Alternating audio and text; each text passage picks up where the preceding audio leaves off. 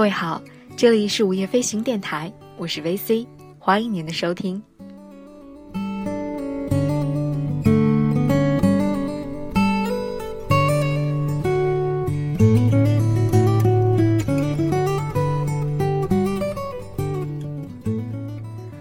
从今天起，我想要在节目当中和大家聊一些无用之事。什么是无用之事呢？我所理解的无用之事，大概就是那些不能够迅速为你带来什么物质回报，不能够马上帮助你升职加薪、收获名利的各种各样的事情。可是，他们是不是真的无用？我想每一个人的心中自有属于自己的答案。那今天我们就先来聊一聊读书。说完这个题目，可能马上就会有人站出来反对：读书怎么会是无用的呢？可是。我们究竟在读什么书呢？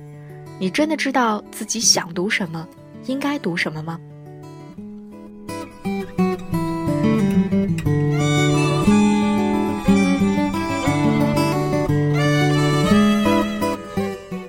世界读书日刚刚过去不久，就在那一天，有太多的人在自己的各种社交平台上发布或者是转发了各种各样关于读书的帖子。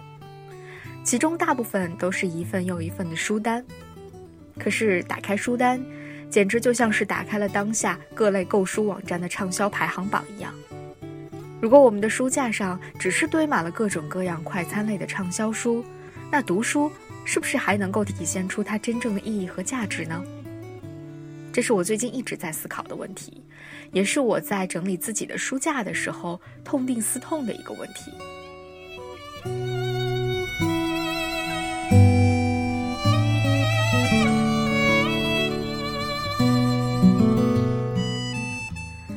前一段日子，有一个人的书单被大家追捧，因为他在充斥着成功学和心灵鸡汤的书单当中显得很特别。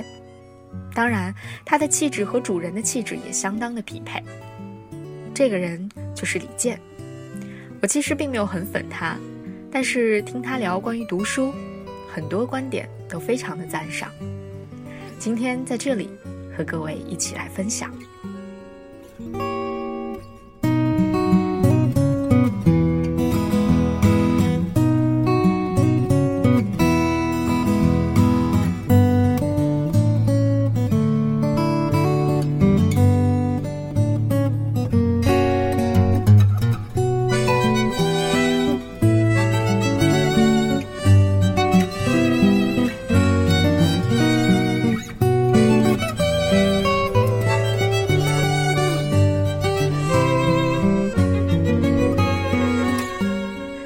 所谓读书的意义，大概就是让人眼界更开阔，对自我有更清醒的认识，而不至于狂妄。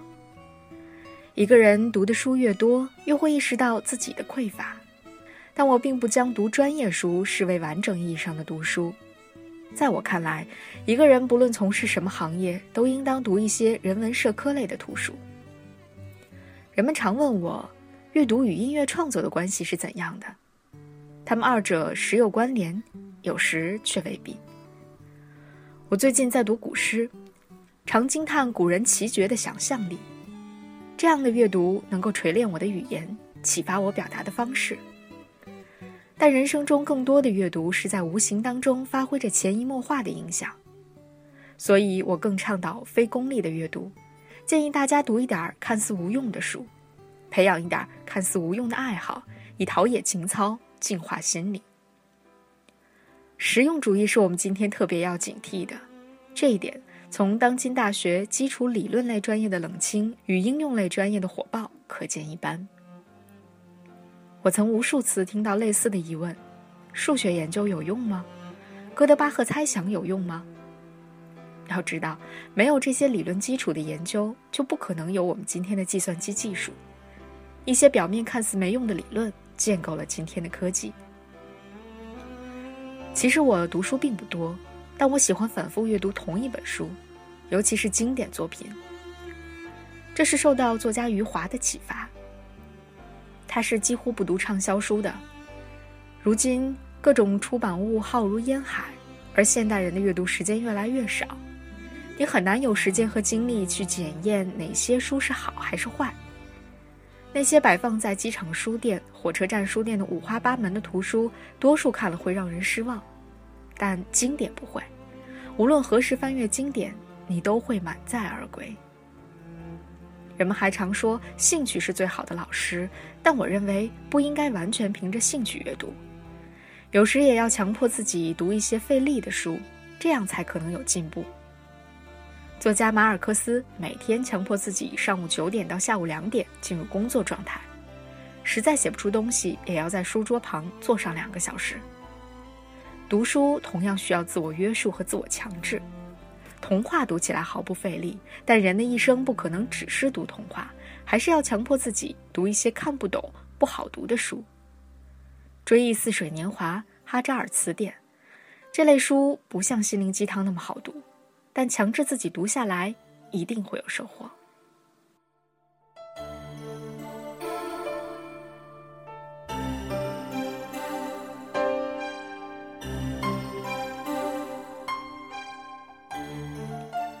对我个人而言，读书还是一种具有仪式感的行为，就如同写歌词，我习惯于用钢笔一样，我更钟情于纸质书。古人读书讲究焚香沐浴、品茗闲吟，追求萧然自远、悠然自足的境界。就像现在网络如此发达，还是有许多爱乐人搜集老唱片、音乐 CD 一样，仪式感让阅读悦目、悦耳、悦心。更有味道，也更为神圣。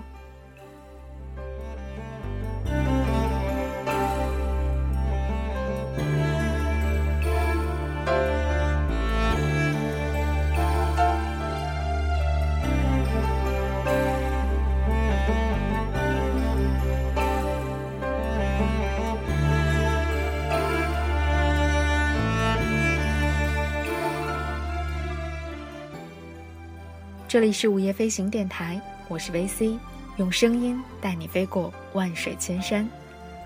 如果你喜欢我的节目，欢迎订阅，更欢迎你把它推荐给自己的好朋友。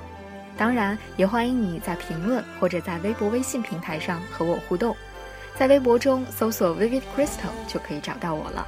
微信公共账号欢迎搜索 Midnight Fly Fly，我会在这里等着你一起夜航西飞。